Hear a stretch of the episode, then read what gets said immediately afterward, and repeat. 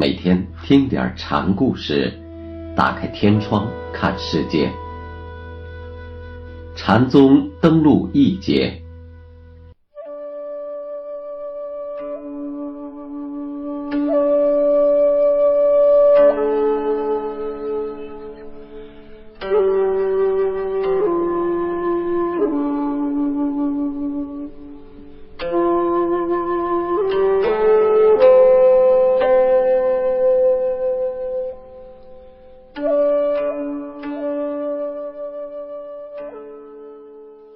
今天给大家讲赵州和尚的第六个小故事，题目是“烦恼是佛”。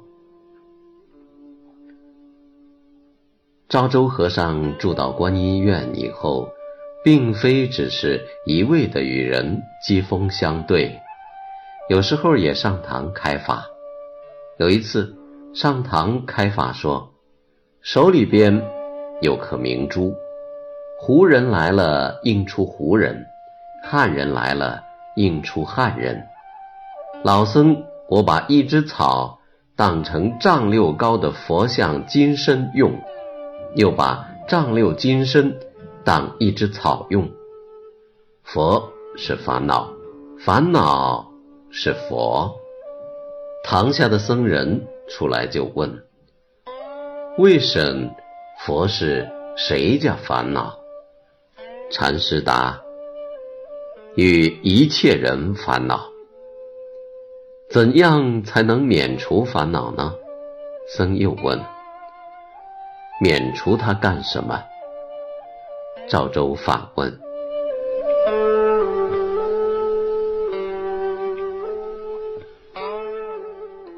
赵州说的那颗胡来应胡、汉来应汉的明珠，就是指。”每人都有的自信，或说是佛性。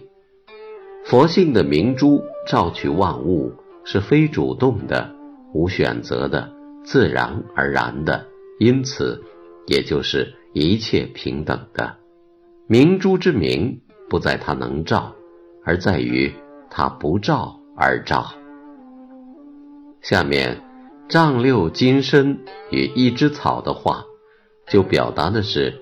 明此心性后的平等事物，既无佛的崇高，也无草的低贱。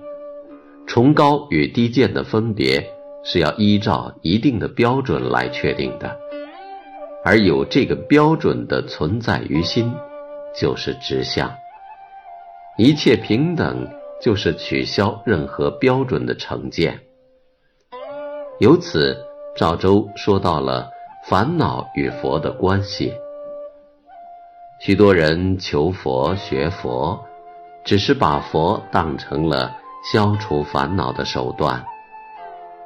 赵州说，佛即烦恼，实际破除这妄念。以世俗的观点来看，烦恼与快乐截然相对，因此人们便着意摆脱烦恼而追求快乐。殊不知，这种把烦恼与快乐二分对立的观念，正是一切烦恼的根源。它使人心为物所累，使人灰心丧气，使人跳井上吊。佛祖讲万法如一，禅宗讲一行三昧，世界本统于一，将世界上下左右。好坏优劣二分法，只是欲念妄想的错误。跳出烦恼与快乐的区分对立，就是如一，就是三昧。因此，说佛是烦恼可以，说佛是快乐也可以。赵州只说佛是烦恼，而不说佛是快乐，这是因为以寻找快乐为目的的。而求佛的人太多，赵州是想以此截断俗流。赵州在另一次的开法中对众人说：“金佛不渡炉，木佛不渡火，泥佛不渡水，真佛内里坐。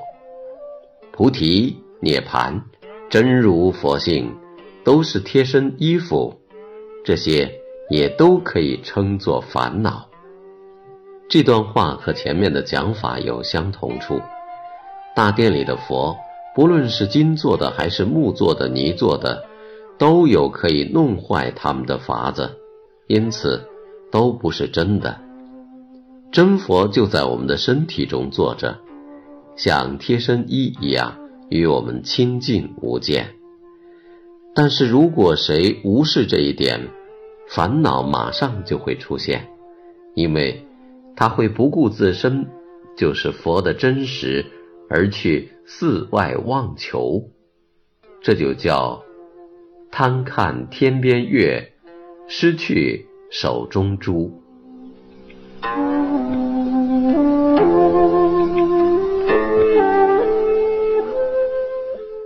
赵州又说：“佛法在什么地方？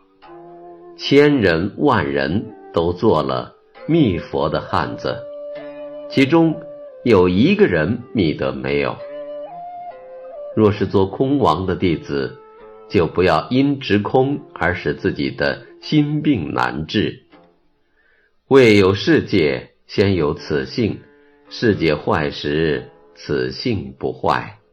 你们这些人，一见过老僧之后，就不再是别人，你们就是主人公。做主人公，还向外。寻觅个什么？正做主人公时，你们不要转头换脑的四处找寻，一找寻就失去了。对未有世界先有此性的看法，人们不解其意。有位僧人出来问：“成师指教，世界坏时，此性不坏，请问什么是此性？”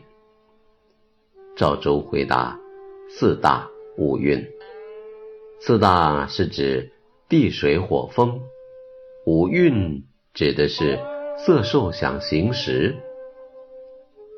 这是在以现象的永存，说明此性即佛性的常在。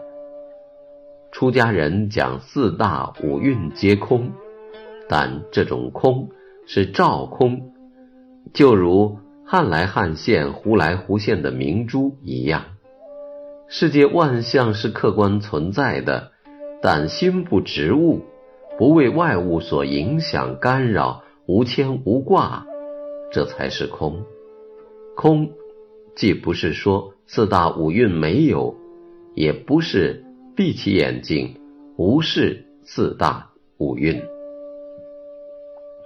僧人。仍然不懂赵州的意思，说四大五蕴是可坏的，那不坏的是什么？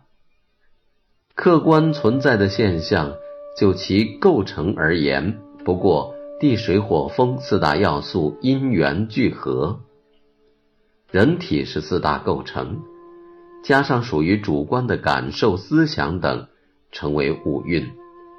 但这些是因条件而生，也是因条件而灭的。那不生不灭的又是什么？僧人问的就是这个不生不灭者。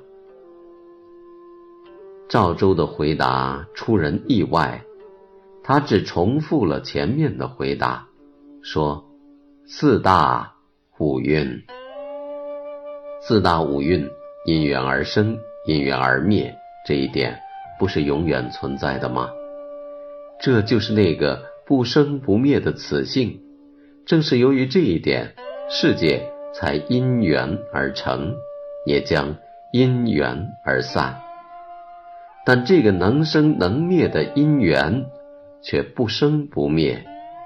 僧人的问话，是认为在超越四大五蕴的因缘处。有个什么东西在主宰着因缘生灭，实际上并没有这样一种存在。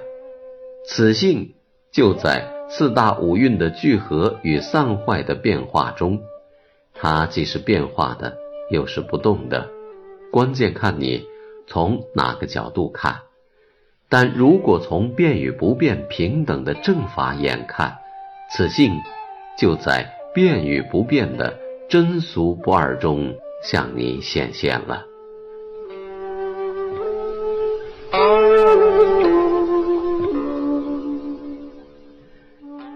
赵州在寺里对众开法，做大禅师，但也经常干些杂活和普通俗人一样过着日常生活。